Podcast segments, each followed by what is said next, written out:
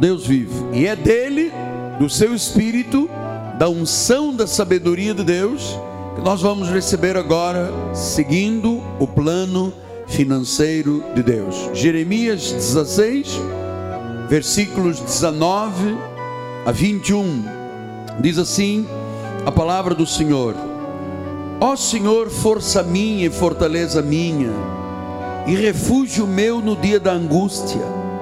A ti virão as nações desde os fins da terra e dirão: nossos pais herdaram só mentiras e coisas vãs, em que não há proveito. Acaso fará o homem para si deuses que de fato não são deuses? Portanto, eis que lhes farei conhecer, desta vez lhes farei conhecer a minha força e o meu poder, e saberão que o meu nome é o Senhor. Deus quer te fazer conhecer o poder dele na área financeira. Que esta palavra abençoe todos os corações. Vamos orar a Deus com fé.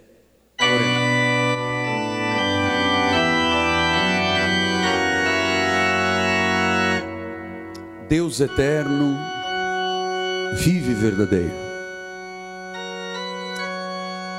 Deus de uma palavra viva, de uma palavra verdadeira.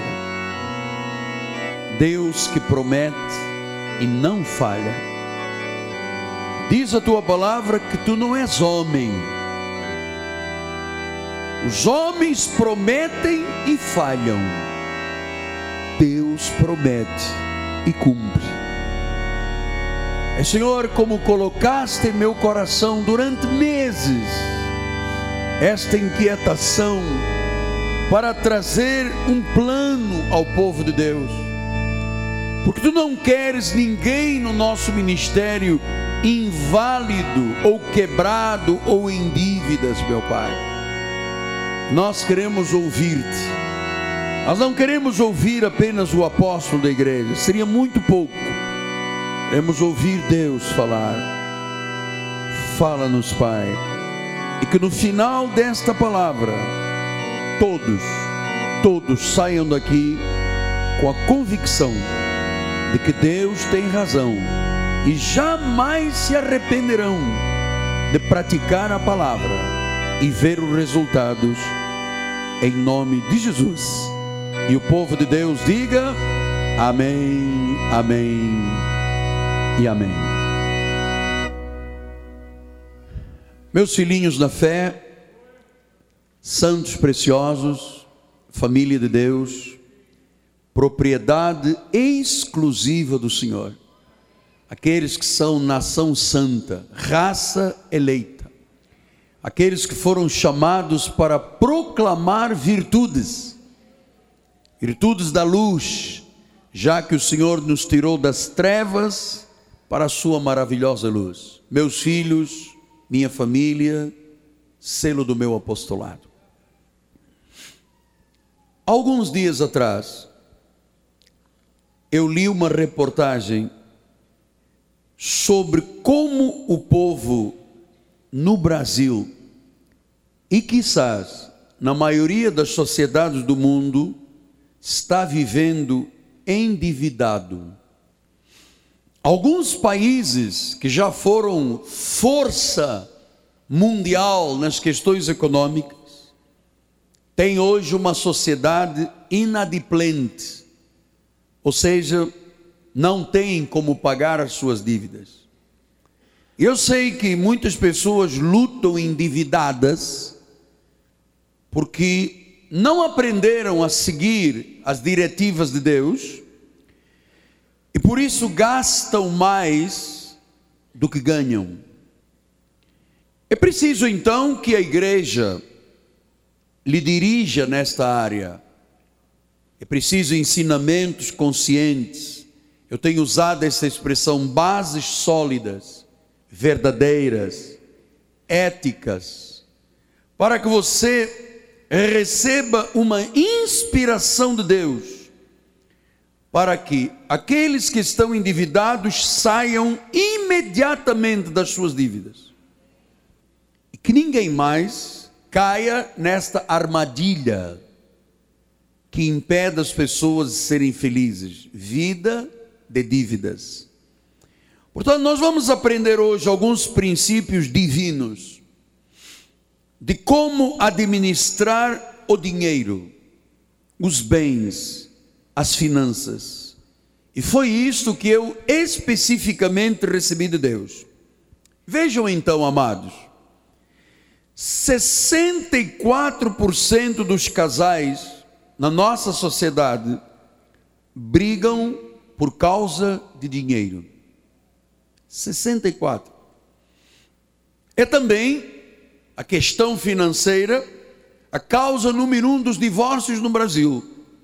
54% dos divórcios são por causa de questões de dinheiro, questões financeiras. E dizia a estatística da revista que eu estava lendo que 75% das pessoas estão insatisfeitas com a administração própria do seu dinheiro. Então eu quero lhe trazer algumas coisas práticas que neste início de ano vão ajudar você a ter uma forma bíblica a respeito de finanças. Você sabe por quê? Porque finanças têm implicações com a eternidade. É a área mais difícil de lidar. E é a área que traz mais estresse às famílias. Veja você, 75% estão insatisfeitos com a administração do seu dinheiro. 64% brigam por causa de dinheiro e 54% dos divórcios são por causa de dinheiro. Então é uma área estressante. Agora, ouça o que eu lhe vou dizer antes de entrarmos nas questões práticas. O Senhor Jesus mede a nossa maturidade espiritual pela forma como lidamos com o dinheiro. Deus te mede a ti e a mim, me avalia a mim e a ti, para te abençoar de acordo com a forma como tu lidas com o dinheiro, como tu lidas com as tuas finanças. Deus avalia esta questão para trazer o galardão à nossa vida ou não. Portanto, o que nós recebemos de galardão na vida aqui nesta terra e na vida eterna está diretamente ligado à forma sábia ou não com que lidamos com o dinheiro. Veja que isto tem implicações eternas. Não é questão de dar ou não dar, semear ou não semear. Tem implicações eternas. Portanto, disse Lucas 16, 11 se, pois, não vos tornastes fiéis na aplicação das riquezas de origem injusta, quem vos confiará a verdadeira riqueza? Então, o Senhor está dizendo que a forma como você lida com o seu dinheiro influencia a forma que Deus te abençoa espiritualmente. Se você não é fiel com o dinheiro aqui nesta terra, aqui no Brasil com reais, como é que você pode ser fiel com as coisas espirituais? Porque aqui e na eternidade diz: como é que você vai confiar na verdadeira riqueza? A verdadeira riqueza não tem a ver com dinheiro. Tem a ver com as coisas espirituais. Ou seja, se você não lida bem, não administra bem a questão do salário, do dinheiro, dos bens, como é que você pode herdar as coisas verdadeiras, que são a verdadeira riqueza, que são as coisas espirituais? Quer dizer que as coisas materiais estão diretamente, a forma como eu lido, implica com a forma em que eu recebo as coisas espirituais. Se eu não lido bem com o dinheiro, as coisas espirituais não estão bem na minha vida. É isso que diz a palavra. Então, vamos ver com sabedoria. Salomão, filho de David, neto de Jessé, o homem que foi o terceiro rei de Israel, foi o homem mais sábio deste mundo era um homem incrivelmente rico. Toda a riqueza do homem mais rico do mundo, que se chama Bill Gates, era ficha de telefone em comparação à riqueza de Salomão. Veja só que este rei de Israel era tão rico que ele comia em pratos de ouro. A sua riqueza era extravagante. Olha só como é que diz em 2 de Crônicas 9, 13 em diante. O peso do ouro que se trazia a Salomão cada ano era de 666 talentos. Fora o que entrava dos vendedores, os negociantes. Também todos os reis da Arábia, os governadores dessa mesma terra, traziam a Salomão ouro e prata. Fez o rei Salomão duzentos pavês de ouro, os seus escudos de guerra eram de ouro batido. 600 ciclos de ouro batido mandou pesar para cada pavês, cada escudo de guerra. Fez também 300 escudos de ouro batido. 300 ciclos de ouro mandou pesar para cada escudo. O rei os pôs na casa do bosque do Líbano. Fez mais o rei um grande trono de marfim e o cobriu de ouro puro. O trono tinha seis degraus, um estrado de ouro, e a ele pegado de ambos os lados, tinha braços junto ao assento e dois leões junto aos braços. Também doze leões estavam ali sobre seis degraus, um em cada extremo deles. Nunca se fizera obra semelhante em nenhum dos reinos. Todas as taças de que se servia o rei Salomão para beber eram de ouro. E também de ouro puro, todas as da casa de Bosque do Líbano. Prata nos dias de Salomão não se dava estimação nenhuma. Porque o rei tinha navios que iam a Tarsis com os servos de Irão. De três em três anos voltavam os navios de Tarsis trazendo ouro e prata, marfim, bujos e pavões. Assim o rei Salomão excedeu a todos os reis do mundo, tanto em riqueza como em sabedoria. Então veja só, o rei Salomão comia e bebia em taças de ouro e pratos de ouro. Quando ele acabava de comer, os empregados tinham que lavar e polir o ouro para que o rei bebesse e comesse em pratos e copos de ouro. Uma riqueza extravagante. Então, o que, que esse homem era? Esse homem sabia lidar com as questões financeiras, ele era um homem que sabia lidar com as questões espirituais, era um homem que era fiel a Deus com o seu dinheiro, porque era fiel a Deus com as questões espirituais. Portanto, aqui e na eternidade, ele sabia conviver com estas coisas. Então, foi ele, o homem mais rico dessa terra, que na Bíblia Sagrada, num livro chamado Provérbios de Salomão, deixou a forma de lidar e administrar o dinheiro. Ele deixou instruções, ele deixou conselhos, ele deixou avisos, ele deixou informações, como os americanos dizem, advices sobre dinheiro. Então, o Senhor Jesus, em Provérbios, deixou um plano financeiro, dado por Salomão. Então, se você está na igreja há algum tempo, você sabe que pelo menos duas vezes por ano o apóstolo fala sobre questões financeiras. Mas hoje nós vamos ver que há coisas novas que precisamos de aprender para praticar o que Deus manda. Porque o que nós vamos receber é um plano que já deu certo na vida de Salomão e que tem que dar certo na nossa vida. Existem pelo menos cinco princípios bíblicos que fazem parte deste plano financeiro e que você nunca se arrependerá de os praticar, porque ele te levará a uma vida consistente financeira e livre de dívidas. Por favor, Anote, escreva o que eu lhe vou dizer e você vai ver como é que Deus vai abençoar as tuas finanças. E eu volto a dizer: ninguém aqui se arrependerá de seguir os ensinamentos de Deus. Amém? Foi Deus que deixou as regras para nós seguirmos.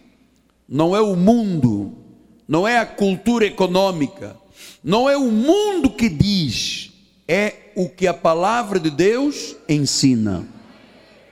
Amém? Então, primeiro passo que nós vamos aprender esta manhã. Habitue-se a manter sempre um registro do teu dinheiro. Quanto você ganha, como você gasta e o que que você gasta. Salomão ensinou isto. Em Provérbios 27, 23 e 24, ele diz assim: Procura conhecer o estado das tuas ovelhas e cuida dos teus rebanhos. Claro que naquela época ele não iria dizer: procura conhecer a tua empresa, os teus empregados, é? a conta bancária, como é que está o teu extrato bancário. Ele não disse isso daquele tempo. Olha, procura conhecer o estado das ovelhas, cuida dos teus rebanhos. Versículo 24: Porque as riquezas não duram para sempre, nem a coroa de geração em geração. Então, quando ele diz procura conhecer, lembre-se que isso tem quase 3 mil anos, 2.500 anos atrás, ou 3 mil anos atrás. Ele diz procura conhecer. Amado, se uma pessoa não conhece, nem sabe bem quanto ganha, como ganha, quanto gasta, da forma que gasta, ela vai entrar rapidamente num colapso financeiro. Por isso ele diz: conheça, procura conhecer o estado das ovelhas, cuida do teu rebanho, ou siga, conheça as tuas entradas, siga as contas bancárias, veja onde você gasta, veja como você gasta, veja quanto você gasta Procure conhecer a tua empresa. Procure conhecer o teu escritório. Procure conhecer o teu salão, a tua escola, a padaria, enfim, o teu lugar de trabalho. Procure saber como é que estão trabalhando os teus funcionários. Procure saber como se gasta o teu dinheiro. Você sabe, este é o princípio para se evitar dívidas e mais dívidas. Se você está em escuridão com o que você ganha e o que você gasta, possivelmente você vai chegar a um fracasso. Por isso ele diz: procura conhecer o estado das tuas ovelhas. Eu não tenho ovelhas em casa, um rebanho de animais. Então eu procuro conhecer a minha família, eu procuro conhecer a minha fonte, eu procuro conhecer. Isto é importante porque em Provérbios 23, 23 diz assim: compra a verdade e não a vendas, compra a sabedoria, a instrução e o entendimento. Portanto, você tem que saber, esta verdade é assim, você tem que saber como é que você ganha, quanto você gasta e se você vive dentro do teu orçamento. Você sabe que as pessoas normalmente não pensam nisso?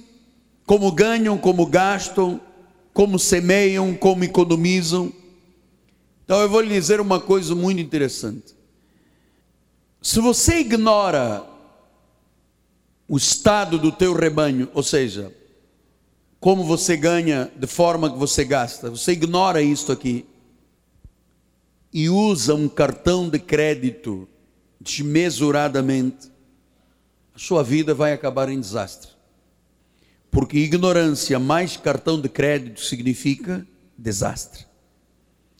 Cartão de crédito mal administrado significa dívida. Portanto, eu queria lhe recomendar, neste registro, que eu mantenha sempre o registro do teu dinheiro, que os maridos falassem às suas esposas e as esposas aos seus maridos a verdade de quanto você ganha, como você gasta. Seja detalhista nisso.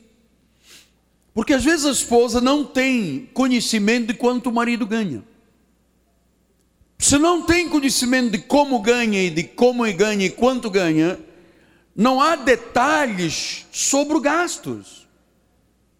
E meus irmãos, se você sentar com a sua família neste primeiro passo dos cinco, você vai evitar muitas lágrimas e noites sem dormir. Porque eu vou lhe dizer: o grande desastre das famílias é quando se gasta mais do que se ganha. É aqui que começa o desastre. Por que, que às vezes os maridos não dizem a verdade às esposas? Porque a esposa gasta mais do que se ganha. Por quê? Porque o marido nunca disse, eu ganho 2, 3, 1, 4, 5, 10. Então a primeira coisa, mantenha registro, sente com a sua família e diz, a nossa entrada é tanto. É isso que nós vamos viver.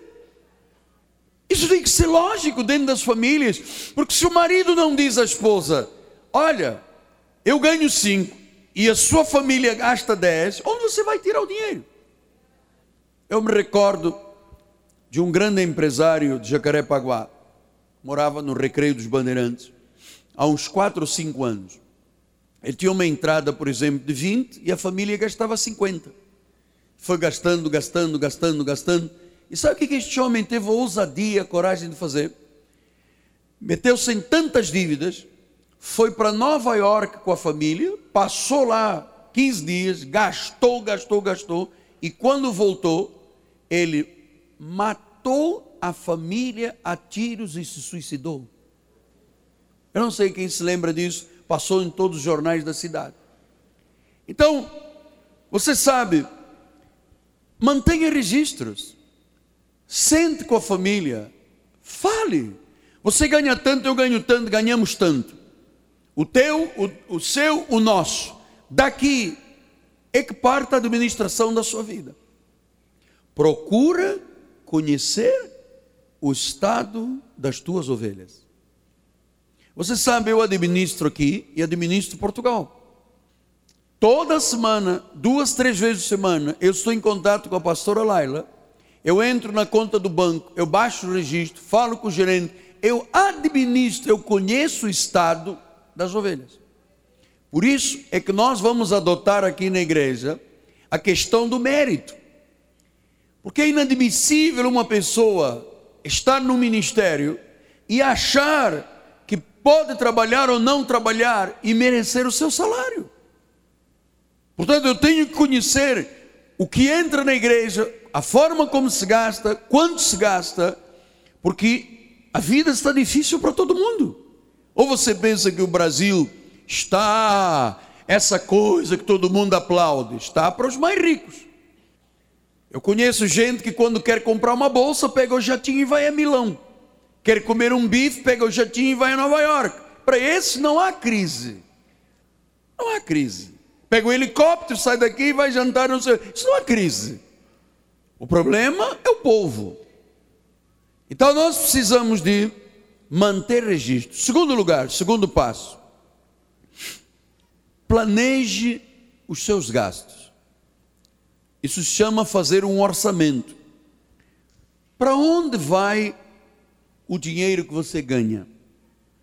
Provérbios 21, 5 diz assim: Os planos do diligente tendem à abundância mas a pressa excessiva à pobreza. O plano, os planos do diligente. Quem disse isto aqui foi um homem que comia em pratos de ouro e bebia em taças de ouro. Diz planos. Ele não precisava fazer plano de nada. Tinha toneladas de ouro em casa. Mas ele disse: os planos do diligente tendem à mudança, mas a pressa excessiva. O que é pressa excessiva neste versículo, apóstolo? Gastar além do que se ganha. Leva à pobreza. Planos, os planos do diligente. Quanto eu vou gastar? Com que que eu vou gastar? Olha, liberdade financeira não tem nada a ver com o que você ganha. Tem a ver com o que você gasta. É um mito as pessoas pensarem que seu sua liberdade financeira é apenas quanto ao que ganham. Se você gasta mais do que você ganha, a Bíblia diz, leva à pobreza. Então, cuidado. Olha o que eu lhe vou dizer, a despeito do nosso ex-presidente que eu tanto amo, dizer gaste, gaste, gaste, gaste, gaste. É bom todo mundo gastar. Eu vou dizer uma coisa: cuidado com o que você gasta. Cuidado com o shopping. Quando você entrar no shopping, entre em espírito de oração. Amarra os demônios.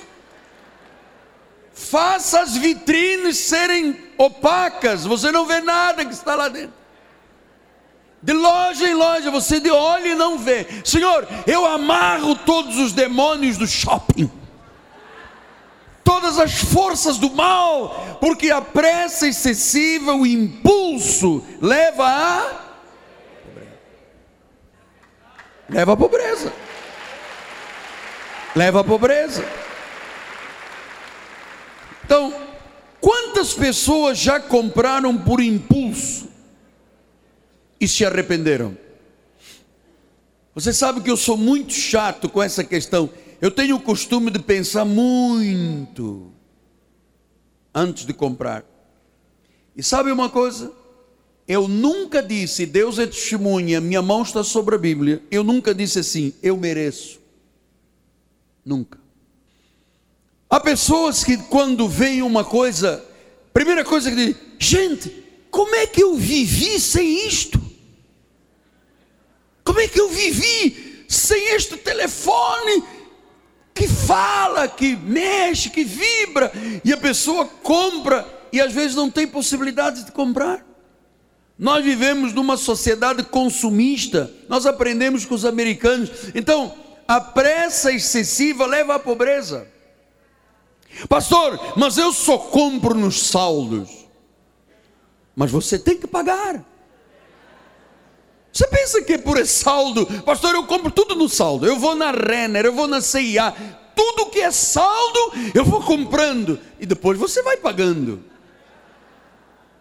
Acorda de manhã, hoje vamos passear no shopping. Demônio do shopping. Pisa, esmaga a cabeça, puxa a corda, aperta o pescoço. E você entra e diz: Eu só vou comprar se precisar dentro do meu orçamento. Porque, irmãos, toda cultura, toda cultura de publicidade é contra nós. É contra nós. Compre porque é sexy. Quem não quer comprar um negócio que é sexy? Compre que você vai ficar gostosa. Nossa, é comigo mesmo. Isso é tudo contra nós. Você vê, para vender sardinha, pega uma mulata de escola de samba. Você olha aquela sardinha e diz: Que peixão! E quando está abrindo a lata de sardinha em casa, você pensa que está abrindo a mulata da escola de samba? É sardinha pescada no canal da ilha ali.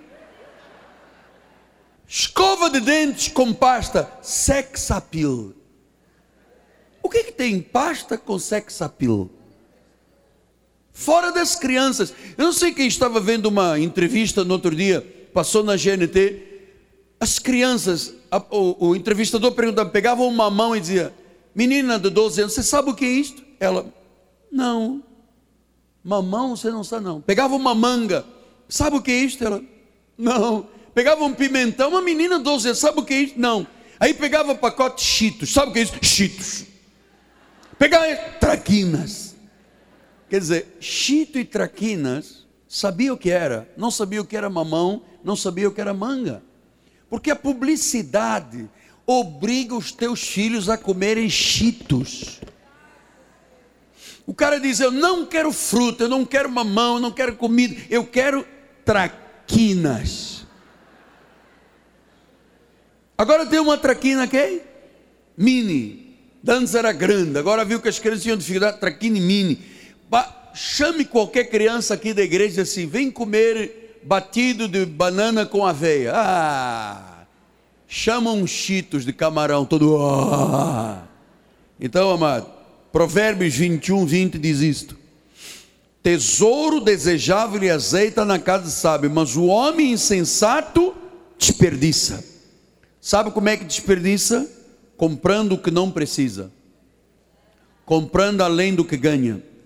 Amado, quanto dinheiro desperdiçado, quanta insensatez jogada no lixo, muito salário. Você sabe que nós somos a sociedade que tem o lixo mais rico do mundo, joga-se fora muita coisa.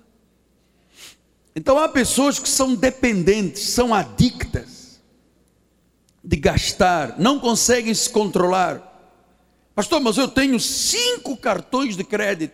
E daí, Kiko, meu amado, você vai ter que pagar. Não, mas eu só pago o mínimo. Piora, porque você vai enrolar 10 anos para pagar uma dívida. Se caiu no mínimo, nunca mais acaba, porque juros sobre juros, juros sobre juros. Então, eu vou lhe dizer uma coisa, meu amado: tem que quebrar o impulso de desperdiçar, senão, não tem a bênção do Senhor. Porque olha, o homem insensato desperdiça. Deus quer mudar a vida financeira do povo do Senhor, para que ninguém desperdice, seguindo este plano divino. Estes princípios que eu lhe estou passando são proféticos, são da Bíblia. Tudo o que temos vem de Deus, pertence a Deus. Ele nos permite usar na vida, mas Ele quer que administremos bem o que é dele. Note uma coisa: o meu carro não é meu, é dele. E se eu sair daqui rompendo o pneu e dando freadas, eu estou estragando o que é de Deus. E um pneu que poderia durar um ano, dura seis meses. Olha quanta insensatez, quanto desperdício. Mas se você seguir o plano de Deus, planejar bem quanto gasta, nunca além do que você ganha, você vai ficar livre desse, desse desperdício. Faça o que é correto e terá recompensa é uma decisão que você nunca se arrependerá. Portanto, primeiro, mantenha o registro, diga à família, claro, quanto ganham, qual é o vosso orçamento. Segundo, planeje gastos, não gaste por impulso. Não gaste por impulso. Você já se arrependeu de muita coisa que comprou. Eu já me arrependi de muita coisa que comprei. Não precisava, foi besteira, foi impulso, foi o demônio foi o Satanás, foi a pomba verde, foi o pilintra, foi o que foi, mas me gastou, gastou. Então, mantenha registro, planeje gastos. Terceiro lugar, economize para o seu futuro. Provérbios 21, 20 diz: Tesouro desejável e azeite há na casa do sábio mas o insensato desperdiça tudo. Provérbios 23, 18. Porque deveras haverá um bom futuro, não será frustrada a tua esperança. Ô oh, filho meu, ser sábio, guia retamente no caminho do teu coração. Não estejas entre os bebedores de vinho, entre os comilões da carne, porque o beberrão e o comilão caem em pobreza, sonolência vestirá trapos o homem Ouve o teu pai que te gerou, não despreza a tua mãe quando vier a envelhecer. Versículo 23. Compra a verdade, não vendas, compra sabedoria, instrução e entendimento. Versículo 24, 14. Capítulo 24, 14. Então sabe que assim é sabedoria para a tua alma. Se achares haverá um bom futuro, não será frustrada a tua esperança. Eu lhe dizer uma coisa. A partir de hoje, você vai ter um plano que vai aprender com Deus a economizar 10% do que você ganha. Ninguém aqui vai viver só o dia de hoje. Pastor, eu estou vivendo o dia de hoje, amanhã, quem sabe, não faça isso. Olha, isso é uma mentalidade errada. A pessoa que não pensa no futuro tem uma mentalidade errada. Provérbios 6, 6 a 8 diz assim: Vai ter com a formiga o preguiçoso, considera os seus caminhos ser sábio. Olha o que, que a formiga faz. Não tendo ela chefe, nem oficial, nem comandante, no estio, quer dizer, quando as coisas estão mal, ela prepara o seu pão. Na cega, ela junta. Olha, a formiga é sábia, é um troço desse tamanho. Ela prepara o pão, ela, ela cega, ela ceifa e ajunta. Porque quando chegar o estio, quando chegar a velhice, quando chegarem os dias difíceis, se não ajuntou alguma coisa, quebra. Eu vou agora pedir permissão ao Espírito de Deus, porque como eu estou trazendo um plano, eu tenho que dizer algumas coisas que alguns irmãos não vão gostar, mas paciência, Deus que manda falar, não, não se arranque daqui para fora, não rasgue o cartão do membro, aguente-se. Meio-dia nós terminamos o culto e você depois esperneia, bate com os pés assim, ele tem razão. É verdade. Você sabe uma coisa? Eu lhe garanto que 95% dos idosos abandonados, que estão aí abandonados, foi porque nunca ninguém lhes disse: guarde 10% do que você ganha a vida toda. Eu no outro dia estava falando com um senhor e disse assim: quantos maços de cigarro o senhor ganha, gasta por dia? Ah, eu fumo cinco maços, vezes 3, 15. Multiplique cinco maços de cigarro durante 25 anos gastando 5 maços de cigarro por dia. Você vai ter uma fortuna lá na frente. E faz bem à saúde. Você sabe, bebida. Ah, pastor, eu, eu costumo beber um, quatro, cinco cervejinhas por semana. Multiplique isso durante um mês, durante um ano e durante 25 anos. Você teria uma carteira de poupança grande lá na frente. Mas eu estou vivendo o meu presente, está esquecendo o futuro. E depois no futuro tem um monte de velho abandonado que não guardaram um tostão. Eu conheço gente que gastou, gastou, gastou, gastou, tudo que ganhava, gastava, gastava. Chegou a velhice, está quebrado. Então, olha o que eu lhe vou dizer.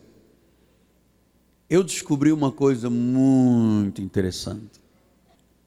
Muitas pessoas gastam e compram porque o vizinho gasta e compra. Porque se comparam com o vizinho. Porque invejam o outro. Isto é monstruoso. Monstruoso. Você sabe por quê? Porque Provérbios 14, 30 diz: O ânimo sereno é vindo com, mas a inveja é podridão dos ossos. Meu amado, eu quero lá saber que a minha vizinha tem um Jaguar e duas Mercedes, amado. Isso é podridão. Eu quero lá saber se o meu outro colega do ministério usa terno da Hugo Boss. Eu quero lá saber do Hugo Boss, amado. Hugo Boss não ganha para mim. Ah, mas se o outro tem, você não quer ter. Eu? Eu quero ter paz e quero chegar à minha velhice descansado. É podridão dos ossos. Gastar com o coração é podridão dos ossos.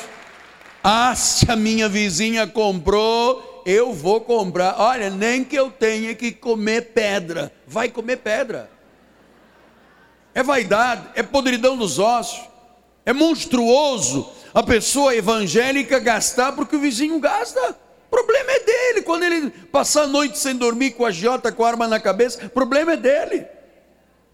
Provérbios 23, 17 diz: Não tenha o teu coração inveja dos pecadores, antes o temor do Senhor perseverarás todo dia. 27, 4 diz: Cruel é o furor e impetuosa mas quem pode resistir à inveja? É maligno. Um invejoso dá cabo de uma família, amado. Tiago 4,2 diz: Cobiçais nada tendes, matais, invejais, nada podeis obter, viveis a lutar, a fazer guerra, nada tendes porque não pedis. Deus está dizendo: é comigo que você tem a tua história. Não fique invejando, matando os outros por causa do coração não quer. Não faça isto. Amado, não se compare com ninguém. Não compita com ninguém, não inveje ninguém. Não se importe com o que os outros têm. Siga o que Deus manda. Ele disse: Eu sou teu pastor e nada te faltará. Se você quer ter bênção nas finanças, primeiro, faça registros planeje os seus gastos, economize 10% você ganha para o futuro. Quarto lugar, quarto ponto. De tudo que você ganhar, retorne 10% para Deus. Isso se chama o dízimo. Isso se chama o princípio de dizimar. Se eu ganho 100, 10 são de Deus. Se eu ganho mil, 100 são de Deus. Malaquias 3,10, nós lemos todos os dias aqui. Trazei todos os dízimos à casa do tesouro Pastor, mas por que 10%? Se você quer que eu te diga, eu não sei. Foi Deus que estabeleceu. Ele podia ter dito 12, 11, 9, 7,5. Ele disse 10. Tem um apóstolo aí na praça que diz 30. Deus diz 10. Deus diz 10. Agora, ouça o que eu lhe vou dizer. Deus não precisa do meu dinheiro, nem do teu. Mas quando você cega a palavra, não é filho rebelde que vai se acomodar com o Faraó e o Egito. Primeiro, você dizima por um ato de gratidão a Deus. Senhor, tu me deste está aqui o que é teu. Segundo, você diz, Senhor, eu priorizo a Deus. Deus manda, Ele está em primeiro lugar, eu vou obedecer. Se Deus está em primeiro lugar, e se Ele é importante para você, tem que obedecer. Terceiro lugar, dizimar e ofertar é uma atitude de fé. Senhor, eu vou te dar os meus primeiros frutos. E o Senhor diz: provai-me. Provai-me se eu não abrirei a janela dos céus. Então Paulo disse em 1 Coríntios 16, 2, ele diz assim: No primeiro dia da semana, cada um de vós ponha de parte em casa conforme a sua prosperidade. Vá juntando para que não se façam coletas quando eu for. Então o Senhor disse: junte em casa conforme a tua prosperidade, e antes do apóstolo chegar, semeie, porque quando disse Paulo, quando eu chegar não tem que se tirar coletas. Então, dizimar e ofertar não é fazer caridade, é uma atitude de louvor ao Senhor, é uma atitude de fé, é uma atitude de gratidão. Filipenses 4, 15 e 17 diz: Sabeis também vós, Filipenses, no início do Evangelho, quando parti da Macedônia, nenhuma igreja se associou comigo no tocante dar e receber, senão unicamente vós. Dar e receber. Eu não quero, não que eu procuro donativo, mas o que realmente me interessa é o fruto que aumenta o vosso crédito. Então, ouça o que eu lhe vou dizer e escreva isto para colocar na sua geladeira, na porta do carro. Eu, apóstolo desta igreja, poderia até ficar devendo alguma coisa a alguém, mas eu nunca ficaria devendo a Deus. Nunca. Posso comprar uma coisa em prestações e ficar devendo, né? Não deu este mês, aguenta, vamos esperar o mês que vem. Agora, com Deus, não. Isto é filosofia de vida abençoada. Eu poderia ficar devendo, eu teria coragem, se ficasse devendo, de chegar a pessoas e dizer: Estou te devendo, aguarda mais um mês, está aqui uma parte, depois. Eu tenho coragem. Mas dever a Deus, nunca.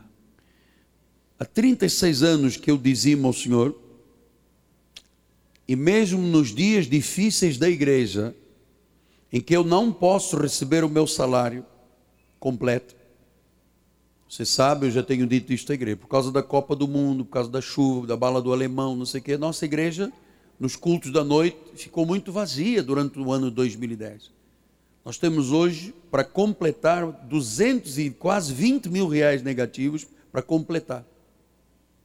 Claro, eu, como presidente da igreja, deixei de receber salário paguei os meus dízimos sem receber salário. Então, o que que eu sei?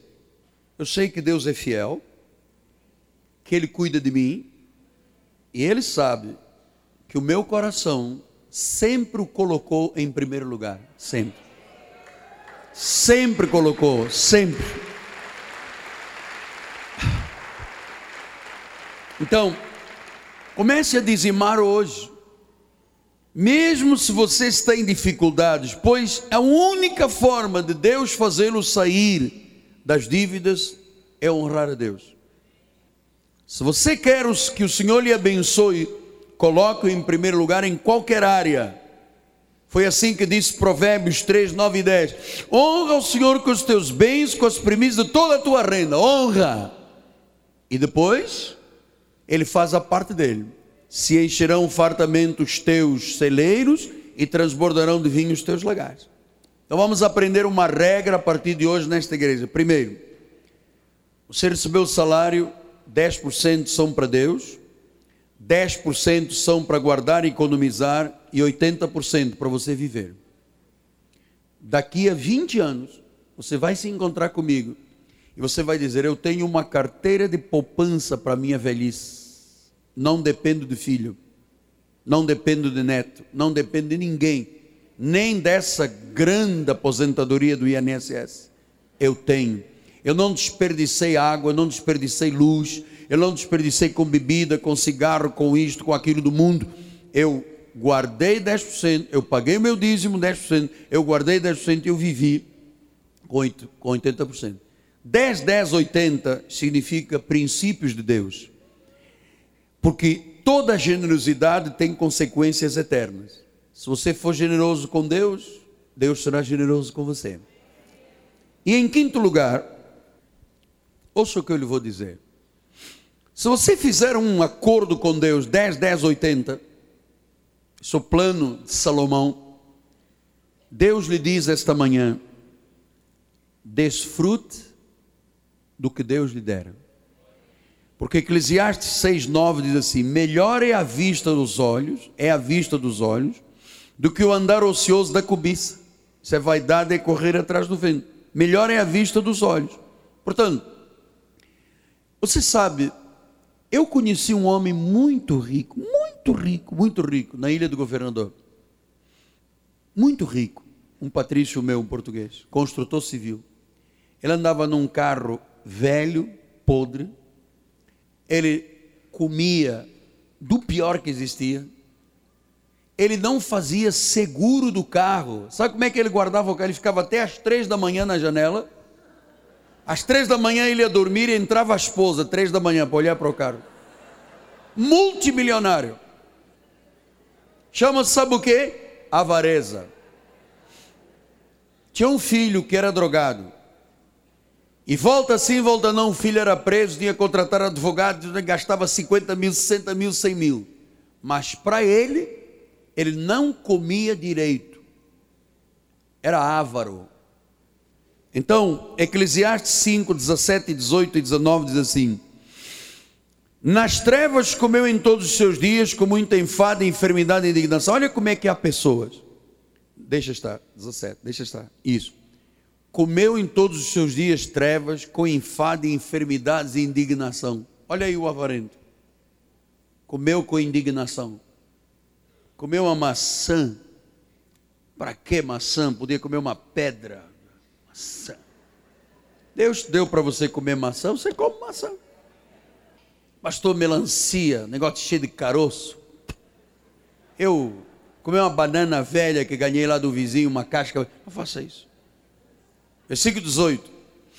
Eis que eu vi boa e bela coisa é comer, é beber. Mas não pode comer e beber muito, senão engorda, você sabe. Gozar do bem de todo o seu trabalho com que se afadigou debaixo do sol durante os poucos dias da vida que Deus deu, porque esta é sua porção. Quanto ao homem a quem Deus conferiu riqueza e bens, deu poder para deles comer receber da sua porção, gozar do seu trabalho, isto é um dom de Deus. Eu conheço uma pessoa da minha família em Portugal que não compra manga porque é caro, não compra.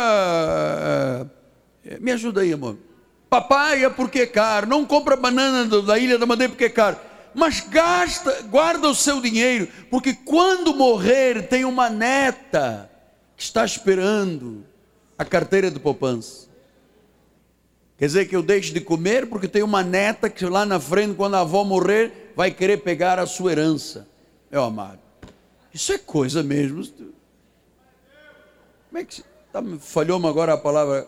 É coisa do quem? Do, do é dos orientais? Ah, tá, é dos orientais. Bom, então vamos lá. Não, oriental não tem muito oriental aqui na igreja, vou arranjar um problema. Isso é coisa do gafanhoto, do. Como é que se chama? Aqui. Hã?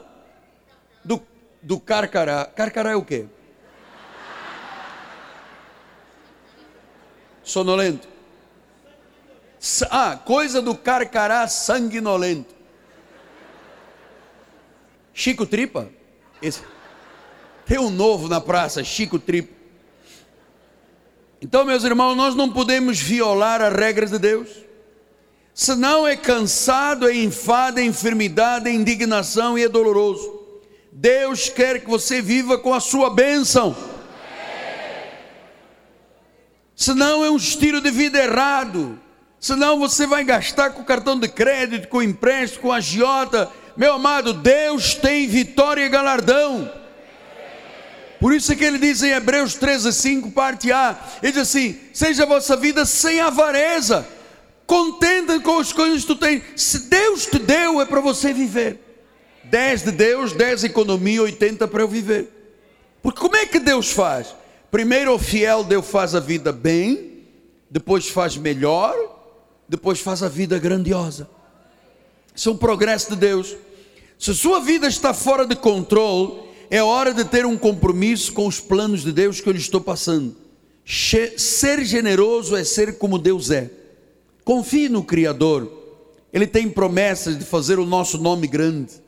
Olha o que, que ele diz em 1 de Crônicas 17, 8. Fui contigo por onde quer que andaste, eliminei os teus inimigos diante de ti, fiz grande o teu nome, como só os grandes têm na terra. Apocalipse 14, 15, o Senhor diz: Outro anjo disse: Chegou a hora da ceifa visto que da seara a terra já amadureceu. Chegou a hora, chegou a nossa hora, mano. Livre de dívidas, em paz, com contentamento, com felicidade.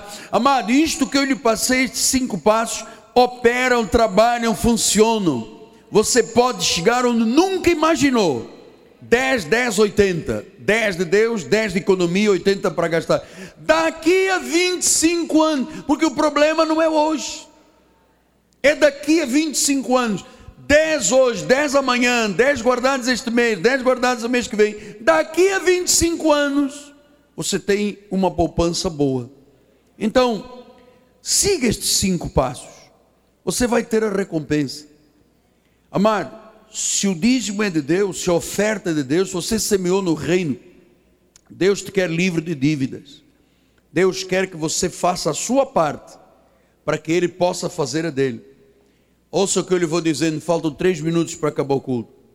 Finanças fora do controle significa vida fora de controle. A razão dos problemas financeiros, a raiz dos problemas financeiros, qual é, pastor?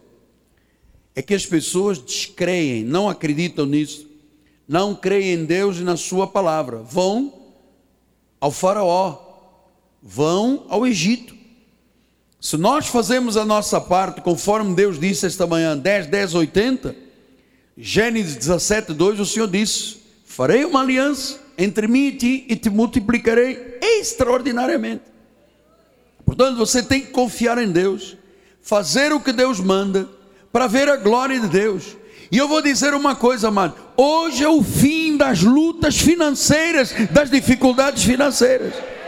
Eu pedi a Deus que o Senhor gerasse milagres nas finanças, milagrosamente livres de dívidas. Porque Deus disse em Daniel 13, 12, 13: Te levantarás para receber a tua herança. Isto que eu lhe passei é parte da herança. Tu nunca te arrependerás se tu seguires esta palavra. Nunca. 10, 10, 80. Diga 10, 10, 80. 10 são de Deus, 10 minha economia. Pastor, mas se este mês não dá, faça um esforço. Fecha a água de casa, ande mais devagar com o carro para não gastar mais gasolina. Economia. E tire obrigatório. Sabe, compra um. Eh, tem uns porquinhos de, de louça, gordos, assim. E bota lá todo mês a sua economia. Chega no final do mês, abra a sua conta. Ponha lá daqui a 25 anos. Estou lhe falando daqui a 25 anos. Nós temos gente aqui que há 25 anos atrás tivesse poupado um pouquinho, hoje teria uma riqueza em casa. Você não me conhecia. Nós temos um irmão aqui que era de, de pagode, de, de, de samba, e ele me disse a mim, não vou apontar porque eu tenho ética, mas ele me disse a mim, apóstolo, o que eu gastei com roda de samba, com churrasco, com bebida, com amigos, eu hoje teria um apartamento na Barra da Tijuca, no 18º andar, virado para a praia. Eu conheço uma senhora que nunca poupou um tostão. Tudo que ganhou foi para pagode, para farra. Chegou agora aos 72 anos. e veio me pedir, apóstolo, me ajuda a pagar o meu aluguel, porque eu não tenho nem condições de pagar o aluguel. A senhora não ganhava bem? Ganhava. Como é que a senhora gastou? Ah, eu tinha umas amigas. Toda sexta-feira nós fazia churrasco. E a mim, quando elas diziam pim pam pum, cada bola matou um para galinha para o peru ficaste tu. A mim me cabia comprar a carne, o camarão, o espeto, o álcool e as brasas. E os outros competiam o quê? Comer. Quantos anos a senhora fez isso? E muito. E agora? Agora me paga o meu aluguel. Semeou, colheu. Pastor, mas o senhor está sendo tão frio com a gente esta manhã. Estou sendo quente. Estou sendo o instrutor que você precisa para a vida.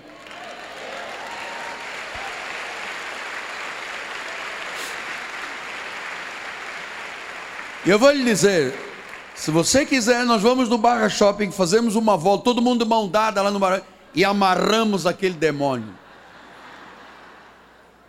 A irmã vai comigo, eu vou lá. Agora vamos fazer um ao lado, mais caro ainda, para as pessoas gastarem mais. Está amarrado, está debaixo, está esmagado, cabeça do capeta, sabe? Sapricó era o nome dele, Sapricó. Amado, eu estou para tirar a atenção, estou falando brincando. Mas você sabe que eu estou falando sério. Eu estou falando sério.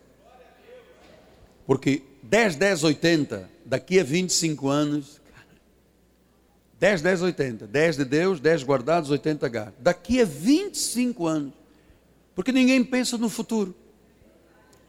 E nós temos aqui alguns irmãos que já chegaram ao seu futuro.